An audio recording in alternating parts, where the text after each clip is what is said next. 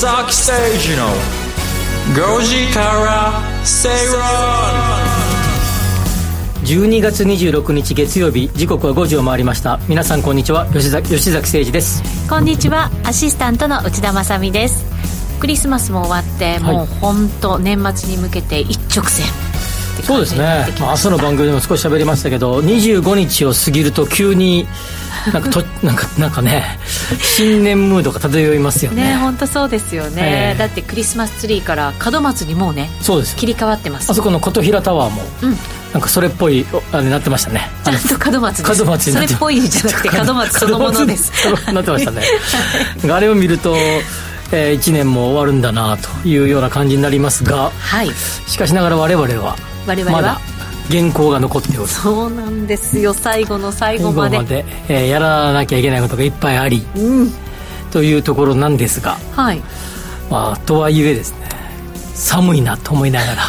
あのああったかいコーヒーとかあったかいお茶ばっかり飲みながら。はい。手がかじかむとさ、うん。パソコンもこう打ちにくくなるじゃないですか、そうですね。はい、あのね足の裏を温めるとすごくいいって言って整体の先生にねはい。先週末聞いたんですよ、免疫力が上がって そういいらしいいや今は違いますけど普段家にいる時なんてあれですよ。なんかあの分厚いセーターのような足ね靴下履いてますよ。おおそうですか、はい。それいいんじゃないですかこれで掃除できるるんじゃないかぐらいの 太さで。モップの代わりみたいな。僕の代わりみたいな感じ。一石二鳥。はい、なってますけれども、でもまあ、ね、まあ、1年間、いい、もう全力で走ったなという感じを、もしかするとはい。受けるんでしょうね。うんそうですね。前半結構走ったんですけどね、はちょっとなんとなく途中でだるんとしてまた最後駆け足みたいな感じですけどね。い、28日に、えー僕はこの、えーご時世の水曜日があって、その後に1本打ち合わせが入ってそれで仕事納めなんですが、はい。30日までマーケットが開いているということで月1にですね あの J リート市場の1ヶ月を振り返るというですね。はい。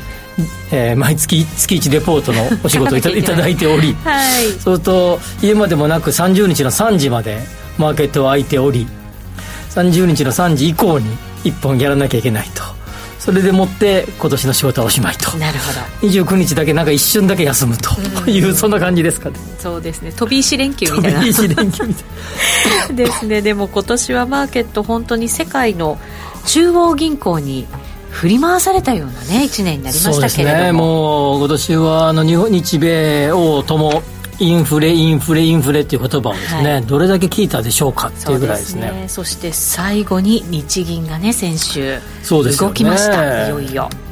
あの1月の頭にですね12月分の1月10日だったかな。12月分の東京特部の消費者物価指数が発表されますが、えーそれの予測とか今日あのさっきちょうど書いて出出してきたんですけど、はいえー3.8から3.9ぐらいの数字になりそうだというような、僕は予測のレポートを書きましたがはい。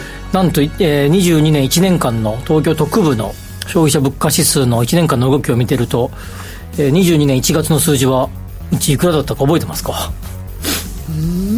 前年同月比どうだったんですか？マイナス？プラス0.3ですからね。プラス0.3 0.3ってことはもう誤差みたいなもんですよね。あそうですね。それからまあ4%いくかどうかぐらいまで今いってるということで1年間の伸びとしては結構伸びましたよね。そうですよね。本当にね。うん。久しぶりの伸びなんじゃないですか？そうですよね、うん。まあ、で、まあ、そんな中でえー20日の、えー火曜日。はい。12時過ぎぐらいに、えー異次元金融緩和政策をちょびっといじると。そうですね。プラスマイナス0.25%程度だった長期金利の許容変動幅。プラスマイナス0.5%に拡大した。拡大したってことですね、ちょうど月曜日のこの番組で、うん。えー明日発表がありますねと。で政策金利はいじらないでしょうけど国債の買い入れの差しオペの0.25はいじるかもねと。はウッチーと喋った記憶がありますが、いね予言してました。通りでした。そうでしたが、まあ、その意外と反応大きかったですよね。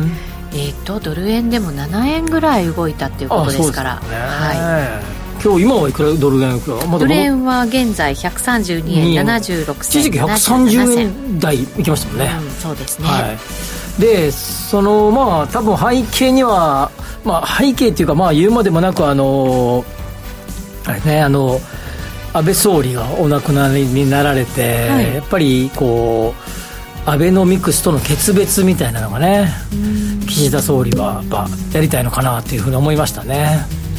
どうもあの一部報道ではあの黒田総裁的にはあんまり0.5%までの許容範囲をしたくなかったのではないかという報道もありますけどね。そうですか。それを、えー、やっぱ政権がそうしようというふうに持っていったんじゃないかということで、うん、結構どうなんですかね。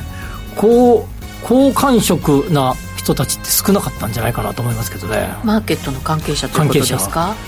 皆さんでもやっぱりなぜ今の時期なのかこのタイミングでなのかっていうのは結構ねそうですよね。疑問に思ってらっしゃる方多いような感触ですけど、方々が年明け、うん、まあ、春までいかないかもしれないけど、まあ、寒さが和らいだ頃みたいなイメージを持ってたと思いますが、はい、まあ、それよりか早めの、まあ、事実上の、まあ、利上げみたいになってきたと。いうことですよね。ですね。それだけやっぱりあの輸入物価も上がってますから国民の生活にとってはちょっとマイナス面も目立ち始めてきているっていうところなのかもしれませんけどね。うん、ね。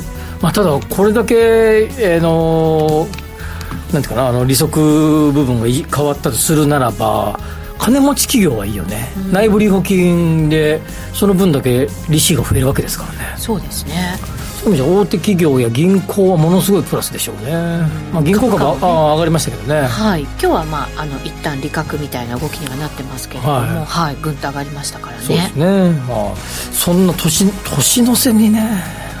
まあ年の瀬にねって言ったら今日 12月26日ってあれだよね。2012年の12月26日に政権交代した時だよね自民党民主党から自民党にねそうでしたか。はい。はあ。なんかこう年の瀬に動く日本みたいな感じになってきてますね、うん、そこで今日皆さんから募集するメッセージ、うん、今年あなたが一番投資したものは？まあ、株という方もいらっしゃるかもしれません。為替という方もいらっしゃるかもしれませんし自分に投資したよとかこんなもの買ったよとかっていうねいろんなお金の使い方あったと思いますけど吉崎さんどうですか？僕は今年あんまり大きな投資なかったですけど、はい、そうなんですね。洗濯機を買い替えました。すごく高かったって番組でもおっしゃってましたよね、えー、僕が高い洗濯機を買ったつもりはありませんが、えーと、それまで使ってたモデルの後継モデルを買うともともとのやつが20万を切るぐらいの、うん、なんか20万ぐらいに行って家電量販店に行ってちょっと値切って19万9000何ぼで買った記憶がありますが、はい、今回は同じやつの後継モデルを買うと、えー、30万を超えていてなんとか30万よりかちょっと29万9909円ぐらいしてくれませんかね？って言ったらですねいいですよってことで。あそうですか、はい、29万9800円と買いました、うんうんうん、それでも限りなく30万円に近い、はい、それが一番僕は今年は高かったかな、うん。物の値段が上がってると大きいものはさらになんか高くなった感ありますもんね。はいね、でも一時期洗濯機はなんか50万近くまで上がってたらしいですからね。聞きました。ちょっとそれがこなれて30万円台になってるということですからね来年はどんな1年になるんでしょうか。皆さんはねあのどんなものに投資したか聞きたいですよね、はい、ぜひぜひお寄せください、はい、番組の後半で取り上げていきたいと思います。必ずですね「ハッシュタグご時世」つけてください「ハッシュタグ #GOJISEI」をつけてつぶやいてください。お待ちしています。それでは今日も情報満載でお送りしていきましょう。この番組はロボットホームワオフードココザスの提供でお送りします。吉崎誠二の5時から正論。ラジオ日経では吉崎誠二の5時から正論をお送りしています。このコーナーでは経済マーケットニュースをフラッシュでお届けしていきましょう。まずは最初のニュースです。内閣府が23日に発表した国民経済計算年次推計によりますと豊かさの目安となる1人当たりの名目 GDP 国内総生産が日本は2021年に3万9803ドルとなりました。OECD 経済協力開発機構加盟国38カ国中20位と、えー、20年の19位から低下したということです。まあ、一つは名目 GDP なんで、はい、まああのー、インフレの部分をどう見るかによっては変わってくるってこともあるんだけど、はい。それでもですね20位に後退ってことですからそうですね。まあなんか日本はすでに先進国というなんか先進国ってかな金持ち国っていう感じはもうないね。うん。ほどほどほどほど国ほどほどなほ国。どほど国。はい。ですね。なんか残念な感じですね。残念な感じ一昔前までねなんかアメリカか日本かが一番リッチな国みたいなイメージですが。はい。まあ今そんな感じじゃなくてほどほどな豊かさとうん。いうような感じですね。数字だけ見るとね。確かにそうですね。フランスに抜かれ韓国にももうちょっとで抜かれるかもというところまで来ているとはい。いうところですが、まあ、あのこういうのが出るとですね、えー日本ででこう弱くなっていってる。日本みたいな。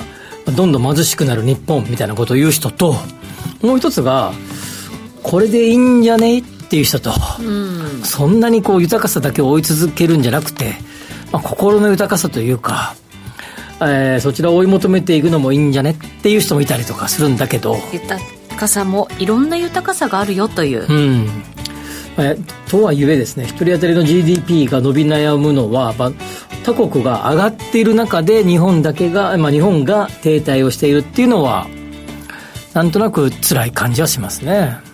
あのすごく落ちてるって感じじゃないんですよねそうですねあの他が上がっていて日本が横ばいっていうねそうです、そうです。はいなのでなんか我々とすればそんなにですね、別にずーっと日本国内でずーっと日本国内のものだけを食べてなんかしておくとですね、そんなに変わりはないんだけど、うん。世界的に見たら相対的には下がってきているということですよね。そうですね。そうすると、まあ、海外からの優秀な人たちっていうのはなかなか呼び込めなくなりますので、うん。その先のやっぱり経済の成長度合いってなるとどうなのって感じはもしかしたらねなるのかもしれませんけれども、日本のプロ野球選手がみんな海外に行ってですね、えー5年で百何十億の契約とかねなんか出てくるとですね。サッカー選手もね。サッカー選手もそうですよね。なんか日本の主要なサッカー選手ってね今ワールドカップとかの主要メンバーって海外の人ばっかりですもんね。海外のプロリーグのばっかりですもんね、うん。あとやっぱり物を作るっていう人たちもそうですしあの IT 技術者とかっていうところもじゃあどうなのっていうふうになってきますよね、まあ、そういう意味で海外に留学を子供にさせようとかすると、ん。全然費用的には合わないっていう感じになってきて、中国や韓国が伸びてる中で、まあ、アメリカのし、えー有名なねそういうビジネススクールとかには日本人がどんどん減ってきてるとかね、まあ、そういうのも聞かれますけどね、はいそうですね。まあこれでも抜本的にですね、やっぱり賃金上げる方向に持っていかないとですね、全体的な GDP が、まあこの順位がですね、伸びてくることはなかなかもう厳しいでしょうね。そうですね。そういう意味ではあのベアすごくあの注目されるわけですけれどもキャノンが20年ぶりにうん。物価高で全従業員に7000円ということでベースアップ。ベースアップ、一律。あ、そうですか。ね。はい。そんな動きも出始めています、うん、そうですね、まあ、それがこうもっともっと全企業に、でもなかなか日本の場合は一回上げるとですね、落とせないってことがありますからね、はい。まあ、そのあたりもね、やっぱりある程度上がる時のよ、えー、なんていうかな、利益を享受するならば、もしも良くなくなった時には、忍ばなきゃいけないっていう、まあ、それ両方とも共、えー、許許容できるかっていうところだと思いますね。そうですね。それでは次のニュースいきましょう。厚生労働省は21日、新型コロナウイルスの重症化率や致死率の最新値を公表しています。7月から8月の感染者のうち重症化した人の割合は60歳未満で0.01%、60歳から70歳代は0.26%、80歳以上が1.86%となり、季節性インフルエンザとほぼ同水準だったということです。これあの厚生労働省の、えー発表資料で、まああのー今、全量の、えー数値を確認してないので、はいあのまあ、推計になるんだけれども、致死率のところね、えー推計で60歳未満は、えー、0.00%。はい。7、8月、えーもっと言うとですね、5月以降は、えー、0%なんですよね。あの推計上では。で、えーとまあ、ただですね、NHK のニュースなんか見てると、今日何名の方がお亡くなりになられました。まだね、で随分増えてはいますよね。ということで、まあ、じゃあこれど、厚生労働省か NHK か、どちらかが嘘つきってことですよね。あとこれ0%ですかね。これ厚生労働省資料ですかね、これ。このの下があるんでしょうねきっとね数字的には、ね、いやあの0.00でもまあ80歳以上で1.69%、はい、670代でいうと0.18%ですよね。この78月見れば、うんうんうんでこれもちろん下っていうのは多分7、8, あの8月以降の数字だと思いますけど、じゃあ、5月、6月の時そんな少なかったかっていうとそうでもない。つまりこれどういうことかというとですね、完全に新型、あの、なんていうかな、他の基礎疾患があって、はい、その方がお亡くなりになられて、その方が、えっ、ー、と、まあ、あの、亡くなられた後に検査をすると、まあ、コロナにかかっていたと。合併症合併症、あるいは、まあ、はい、引き金になったかどうかは分からないけれども、うん、まあ、どちらが要因か分からないけれどもっていうことだと思うんですね。はい、ただですね、これ見ると、60歳未満はずっとゼロ、この夏、えー、5月以降ゼロですからね。つまりそれがで一方でイン,、えー、インフルエンザはこの間に0.01%ありますからね。確かにそうですね数字見るとね。つまりですね、えー、今60歳まあ我々6歳60歳以下ですけど我々にとってはですね新型コロナウイルスのワクチンを打つというよりもインフルエンザのワクチンを打ってた方が死に対しては防ぐことができるということですよね。この数字だけ見ればね、まあ、確かにそう、ね、ワクチン何回打ったって聞かれることがありますけども、はい、今年インフルエンザのワクチン打ったって聞く方が多分 正しいそうかもしれませんね、はい、数字的にはね。数字的にはね、えー、これあのいくつかの、えー、ニュースでこの全くこの、えー、今我々手元にあるこの表がペタッとコピーされて、あの、はい、フリップで映ってたテレビ番組何個か見ましたけど、うん、でもあんまり報道されてなかったね。そうですね。はい。もっと報道されてもいいと思う。だからつまり致死率こんだけ低いってことね、えー、60歳以下に限ってだけ言うと。ですね、はい、あとは後遺症なんかがねどんなふうに出てくるかっていうところなのかもしれませんけどね、はい。うん。まあ、ワクチンも、えー、多く80何パーセントぐらい打っていて、はい、それで、えー、飲み薬も出て、えー、認可されて、うん、というところですからまあそろそろですねある程度、えー、こう怖がらずにというかある程度の、えー、あれを持って常識の範囲の中で行動していくようにしていかないと、本当に経済どうかなっていう感じは受け受けますよね。そうですね、まあ、このウイルスの変化というのもあるのかもしれませんし我々がこういった生活の中でその予防対策みたいなものも慣れてしまっていて、うん、それもまあ効果が出てるのかなっていうのもありますけどね,、まあ、ね。免疫がついたっていうことですよね。うん、ね。まあ、要はオミクロン株って最初出てきた時にすっごく広がりやすくて危ないとかって言われていたけど、はい、まあ、実際に確かに広がりやすいけど、まあ、重症化とか致死率に関しては低いっていうのがデータがはっきりと出てきているということですよね。そうですね、はい、はい、ここからの、まあ、変異なんかも気になるところではありますけどやっぱりウィズコロナ。そうですね、うん、まあインフルエンザこそ今年は怖がろうよと。い。う感じはしますね、はい、それでは次いきましょう。アメリカ商務省が23日に発表した11月の新築戸建ての住宅販売件数は64万戸と前月の改定値から5.8%増えました。前月比プラスは2ヶ月連続で市場予想の60万戸も上回っているということです。そうですね。これはですね、えー、先週のここでもちょっと中古住宅の話をしましたが、はい、中古住宅が420万戸ぐらいの予測ですが、それ以上に下がりそうだと僕は思いますと、うん、ここで先週の今日言った気がしますが、はい蓋開けてみたら409万個、うん、まあ、予測ど予想通りの、えー、予想を下回るという僕の予想が大大方当たったってことになりますが、え中古住宅の数字はですねやっぱり良くない、うん、ですが一方で新築住宅の販売は上がっている。はい。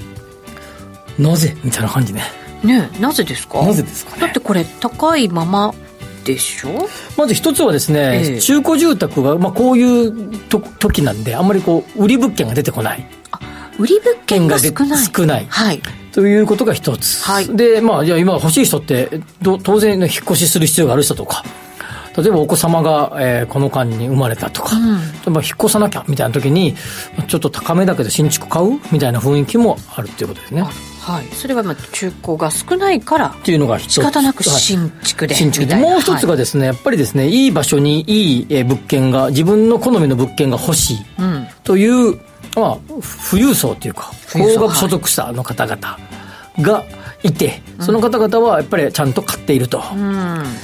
まあ、とはいえですね、えー、新築住宅の販売は大体ざっくり全体の15%程度ですので、はい、中古が85%程度ですので、まあ、そういう意味ではあんまり大きな影響はないと見ていいと思います。はい、さらにですね、今週の、えー、えっと、明日火曜日の夜に出るケースシラー指数とか、はい、えー、全米住宅価格指数、確か火曜日だったと思います、2つともが。うん、27日だったと思いますが、はい、ともにですね、中古戸建て住宅のデータでもって指数を算出しますので、うん、新築はカウントされませんので。はい。ということで、今年、えー、この後のですね、えー、明日出る中継シラー指数とか、多分2桁から1桁になると思いますね、プラスが。うんうん、なるほど、はい。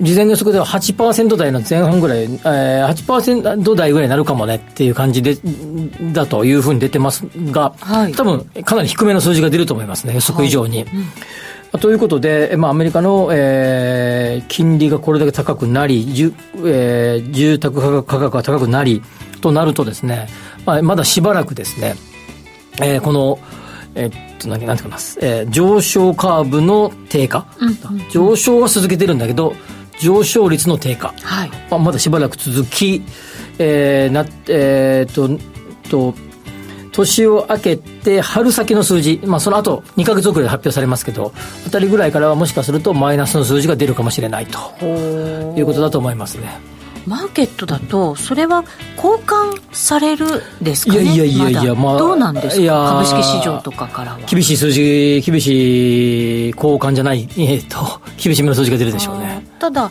まあ利上げのその何ですか高さみたいなものがちょっと低くなって、はい、早めにじゃあ利下げするかもしれないねなんて思惑は常にマーケットにつきまとうじゃないですか、はい、ただですね、ね CPI とかに、えー、加味されてくるのは23年の2月3月分だから3月の発表分ぐらい。なるほど。先なんですね。2月の数字ぐらいだと思いますので、えー、それから下がり始めすごい高かったのから下がり始めてくるわけですからマイナス領域に行くのはまだ先だと思います、水準自体はまだ高いから。高いから。でそれが止まった数字になってくるのが来年の2月分の数字という予測、はい、まあ、つまり3月に発表される数字、うん、でそれがマイナスの領域に入ってくるのはもう半年ぐらい先、うん、となるとやはり予測通り24年ぐらいからの利下げなんじゃないですかね。入ったか入らないかぐらい。そうするとマーケットだとあまり交換はできないまだまだできないってことですね。逆にもしかしたらちょっと景気後退っていうふうななんかこうもやもや感みたいなものがつきまとっちゃう、ね、はい。まあ、あの16日のアメ株の米株のあの特集番組でグラフ使って今の話しましたけど、はい、まあ、それがですねまあおおむね、えー、あの時にした予測通りの数字になってきたという感じだと思いますね、はいわかりました。以上ここまではフラッシュニュースでした。お知らせの後は深読み経済指標のコーナーです。吉坂誠二の5時から正論。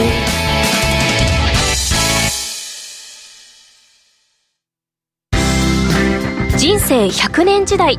あなたはどんな人生を描きますか？お金に困らない人生にしたいやりがいのある仕事に就きたい。お気に入りの間取りの家に住みたい。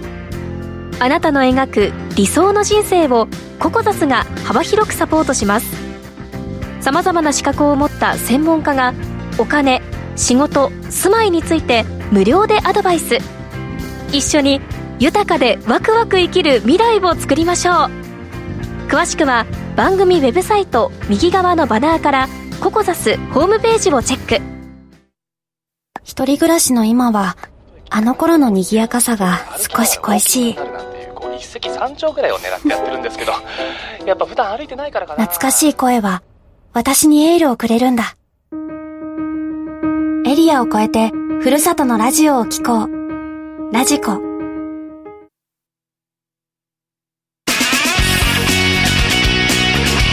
吉崎誠二の5時から正論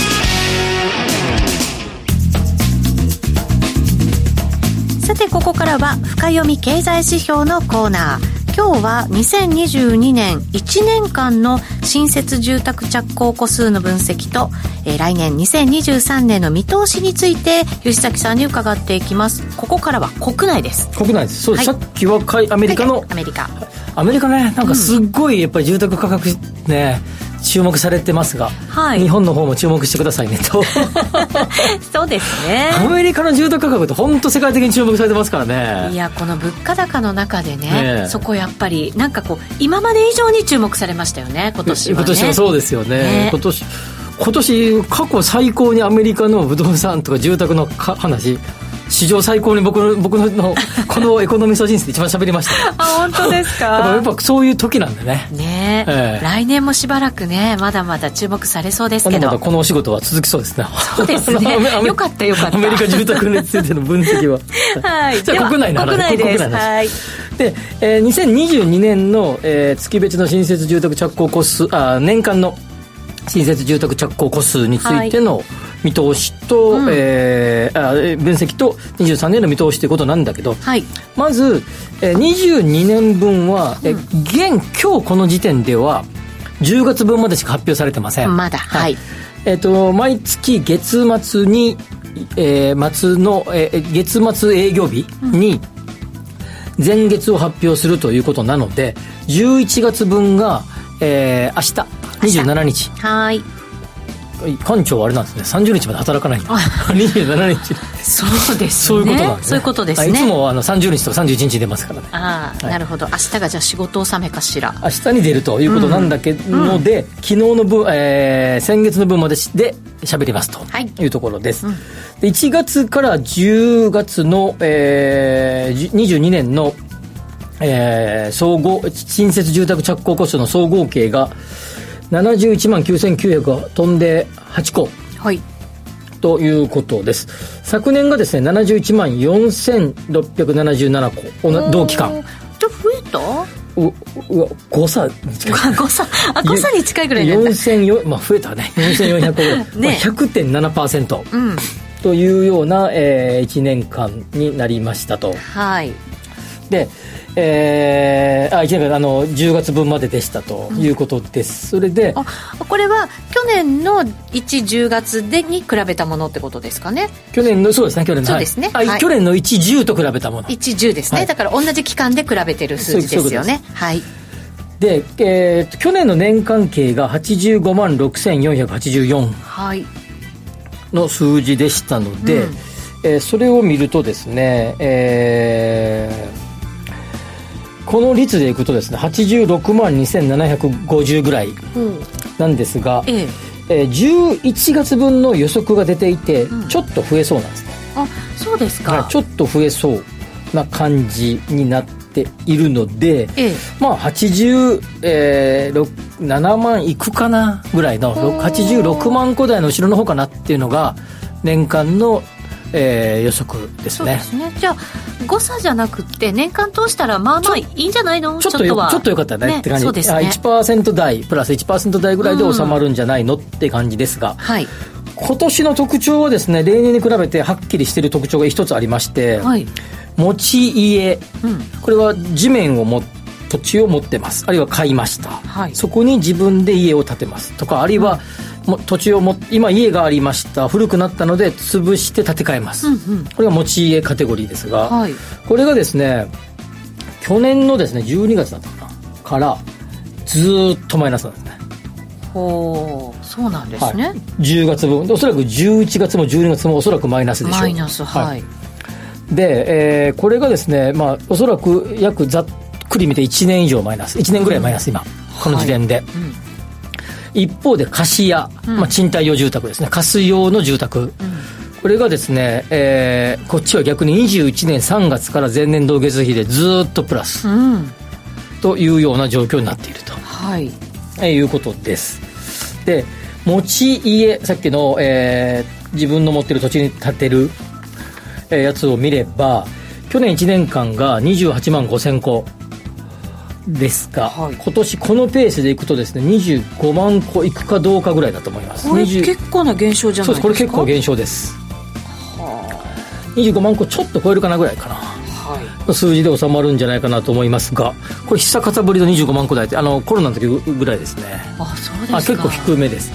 2つあってですね理由は。1つはですね21年が良かったあ反動ですね。反動がはい、ええ。逆に20年がすごい悪かったので21年が良かった。あー波があるんですね、はい。やっぱりね。個人の住宅ですのでお基本的には、うんうん。そうするとその分がマイナスあの、まあ、波が出てくると反動が出やすい、それともう一つがですね6月以降ですね、え2桁のマイナスになってきてて、まあ、物価の上昇とかも結構あってやっぱり家建てるのはねもともとが大きいお金ですからさらにそれが値上がっちゃうと結構な高さになりますよね、そうですね。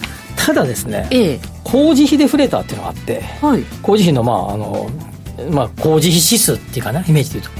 でこれを見るとですね木造住宅はですね2021年ウッドショックって言われましたよね、はい。ずーっと上がってたんだよね。あの5月4月5月ぐらいから、で今年の6月ぐらいにボンとまたあの円安とかに行って上がるんだけどその後は横ばいなんね。うん。つまりですね住あの原材料費って物の値段と人の値段ね。あの職人さんの値段、はい。物の値段の方はイン、えー数字上工事費デフレーターだけ見ればですね高止まりしてる。落ちてはないけど、上がり加減は止まってきた。はい。もう本当ここ最近でね、止まってきたっていう感じ、ただ人件費部分とかもちろんそれ運搬費とか、そういう値段は上がってきている。あのガソリン代がかかってますからね、はい。上がってますからエネルギー価格が。はい。その分は高くなってきていてまあそれが、えー持ち家の値段上昇に価格上昇につながっているとうん。いうことです、はい一方で貸家貸家賃貸用住宅、うん。これはですね21年の3月からずっとプラス。うん。昨年1年間が32万1000戸今年はここまで1月10月のあ中だけで見てもですねざっくり7%のプラス。絶好調って言ってもいいいいんじゃないですかね。そうですね。はい。それでこの推計で、えーこのペースでいくとですね34万5000戸ぐらいはいくと思います。あこれってさっきの持ち家のところの、えっと材料費の高止まり、うん。あとはあれです同じですよね。あと人件費とか運搬費とかっていうのが上昇してるのも条件は一緒じゃないですか。一緒です。そうですよね。ただこれはですね、ええ。要はですね賃貸用住宅は投資マネーが結構入ってきますのでそういう意味ではキャップレートなんかを見てるともう3%台の半ばから、えー3.7とか8とか9とかの数字を推移しているので、はい。利回りが低くてもいいから賃貸用住宅に投資したいという方がすごく多いということですね。うん。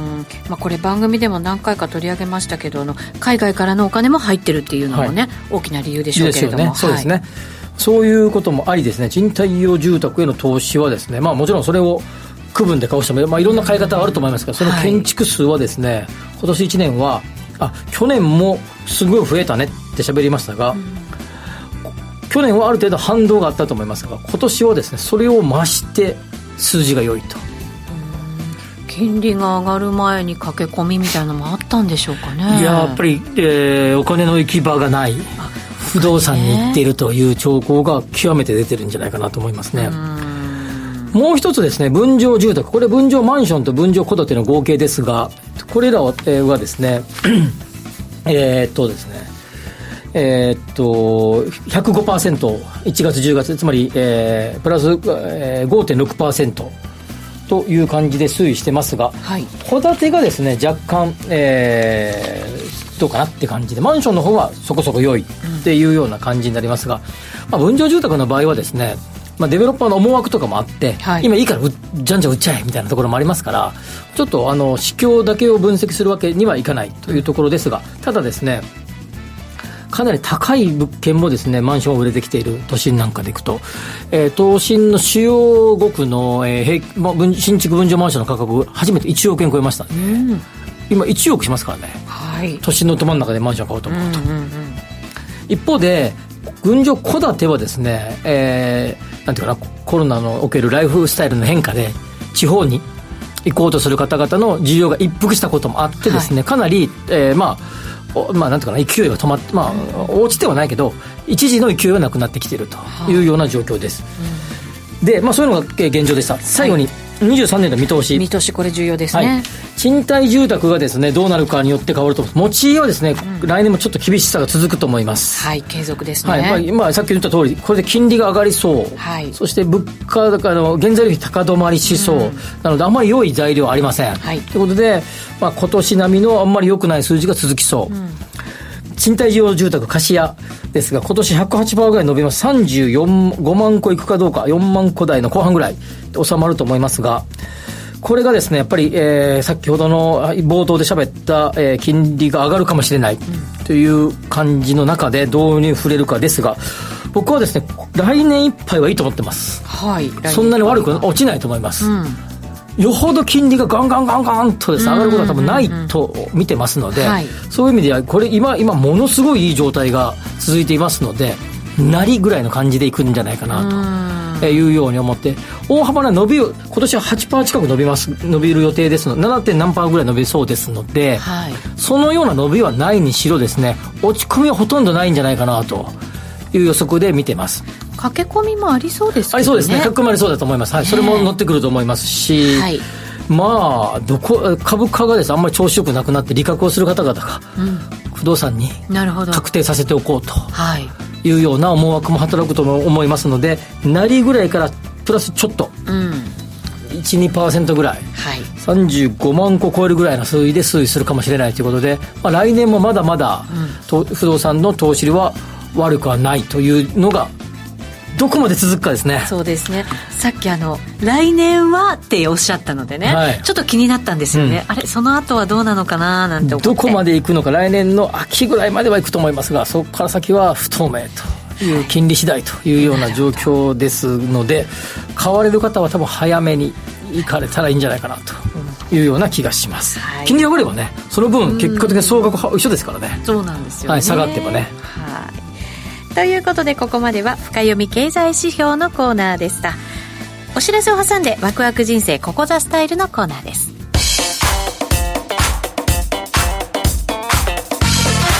吉崎誠二の5時からスペイロン。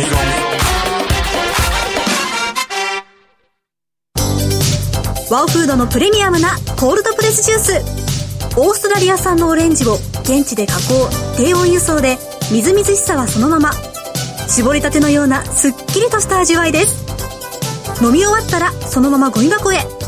ラベルもリサイクルできるので剥がす手間はかかりません。冷蔵庫にあると嬉しいこの一本。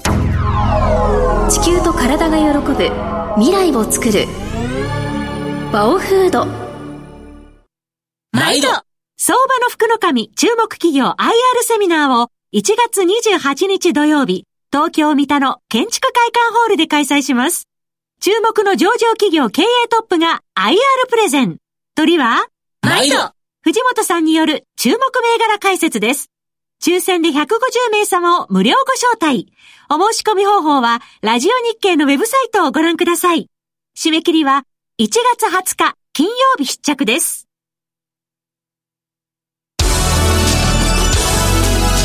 Accurate Computation Time 500吉崎誠二の5時から正論ラジオ日経では吉崎誠二の5時から正論をお送りしています。この時間はワクワク人生ここザスタイル。人生100年時代を豊かでワクワク生きるためには一体どうすればいいのか。このコーナーでは結婚やお子様の誕生、転職、リタイア、住宅購入など、個人のライフイベントを充実させるヒントをリスナーの皆さんと一緒に探していきます。今日はえー、不動産マーケット行く年来る年。2023年は不動産投資の潮流は変わるのかということで前のコーナー引き続きみたいな感じですけどね、まあ、日本と海外では多少は違うと思いますけど、はい、海外、まあ、日本の不動産市況はしばあ引き続きいいでしょうね、うん、あのー、分かんないですよ。あのね、来月からあれ年明けから毎年毎月のようにアメリカのように金利が上がるかもしれないけど、まあ、ないと思いますので。そうですね。大方やっぱりエコノミストの、ね、方々はそんなにすごいペースで上がらないよねっていうね、はい、上げれないですよね、まあ、特にですねあの不動産投資で重要になってくるのはリスクフリーレートと呼ばれる、まあ、10年もの国債の金利の推移で、まあ、ここが上がるので、まあ、その分の下げは可能性的にはゼロじゃない、はい、と思います。その部分においては。おいては。はいだからそれがあそこにやっぱ注目していてですねあの政策金利の方はよりもああのあそうそう。住宅ローンを買われる方変動金利とかでは、あのさっきの政策金利が上がると痛いんですよね。変動金利が動くので、でえー、10年物国債のやつが動くとですね長期プライムレートがこう連動して動いていくってことを考えると、えー、と固定金利住宅ローンの、うん、そっちが上がるんで、うんうんうん、で今は多分そっち上がる方向にていて住宅ローンの、先週からギュンと上がりましたよ。固定金利。はいはい。ね金利が。はい。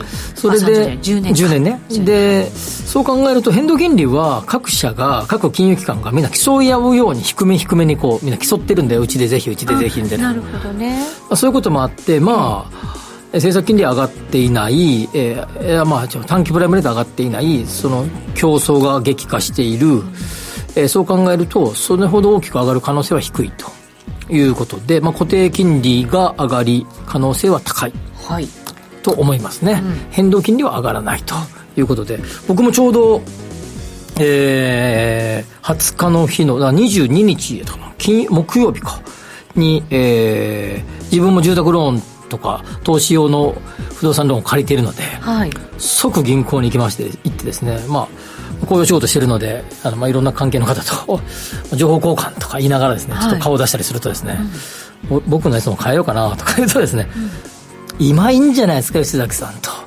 今固定に変えるのはちょっとやっぱ時期尚早、もうちょっと様子見られた方がいいんじゃないですか、みたいなことをそのタイミングってじゃあベストってわからないんでしょうけどどの辺がいいんでしょうね、うん、どのタイミング、まあ、どれぐらいの金利水準だったら OK? 次のやっぱまあ政策金利のまず、ええ、そちら側をいじった時。いじった時日銀がね。日銀が、が一つ。で二つ目でですね。次か次の次だ。だから要はあの0.5%の許容範囲を、あと何何度か上げるぞっぽい匂いが出た出た時、はい、今回1回限りなのことはあんまないと思うんで、まあ、この後数字次第によって変わってくると思いますけど、まあ、そこがポンポンポンと上げるイメージになった時、うんうんうん、まあ、どちらかが先か分からませんが、はい、どちらかが起こった時なんじゃないかなと思いますね、うん、ただ国債の金利の許容を上げると日本の財政悪化が進みますからね、はい、あまりそちらに手をつけるのかどうかなと。いうような感じもするとするしてますけどね、まあ、そうですね。あとはだから物価がどれぐらいでね。まあ今年限り来年の今年度限りじゃないですか。上がらないと思いますね。インフレはもう日本は落ち着いてしまう。しまうと思いますね、うん、ちょっと冷え込んできてるよね個人消費がね。百貨店なんかはね、まあ、インバウンドも入っているので、うん、ちょっと数字よく分かりませんけれども、うん、あのなかなかいい数字がね、あの決算では出てきてますけれどもね。まあ、どちょっと今日は分かりにくいかね、ここの段階じゃね。うん、で、不動産投資全般の流れでいくと、もう一つの潮流が円、円、為替相場。はい。がどっちに行くか。120円台に行きそうっていう人もいますからね。125とかなりそうっていう人もいますけれども。中国や、えー、欧米のマネーが結構入ってきてることは事実で、まあ、そこのマネーがどうなるか。これが2つ目のポイントかな、うん、金利が1番。金利が2つ目が為替、はいまあ、為替というかまあ外国人投資家の、えー、動向。が2つ目のポイント。でこれはですね、まあ、為替がどうなるかによるんだけどただまだまだ日本安さ安さなんかな割安感がはい、ありますか？というふうに見てるようなので、ええ、そこはそれほどもうちょっと125を下回ると分からないけど120円台の後半だったらまだまだというような感じじゃないかなと思いますね、うん、なるほど。そうですよね。円高になったとするならばやっぱりお金のこう入り具合って変わってくるわけですもんね、はいで最後のポイントが所得。所得はい。でこれがさっきねあのキャノンが賃金をって話で、うん、ベアを上げるってベアをするって言ってましたけど、はい。えーまあ、賃金がどっちに触れるかこれはあ所得がどっちに触れるかでこれはですねやっぱこう、あのー、住宅ローンは基本的に所得に連動してきますので、えー、これまあ低金利に支えられて、まあ、ストレスかけてそれほど、えー、夫婦の合算とかも進んできているので、えー、比較的ローンが通りやすかったのが、この後ストレスをどういうふうにかけて銀行が審査していくのかによって変わってくると思いますので、インフレ率とか物価上昇率に連動するぐらいの賃金が上昇してこなければ実質的な目減りになりますから所得の、はい、実質実質賃金が下がることになりますから実質賃金ぐらいの賃金上昇がなければですねちょっと、えー、個人個人の住宅消費が減ってくあ住宅の購入が減るかもしれないですね。うん。そうするとじゃあ個人の方はちょっと減り気味。上がれば別ですけどね、賃金が上がれば別、上がらなかったら実質的にはこの、これ2%でも上がっていけばですね、2%分賃金が上がらないと目減りですからね、その分銀行のストレスチェックにかかってくるということですね。そうすると2023年不動産投資の潮流変わるのか変わらないのかと言われたら個人の方は逆若干厳しめ。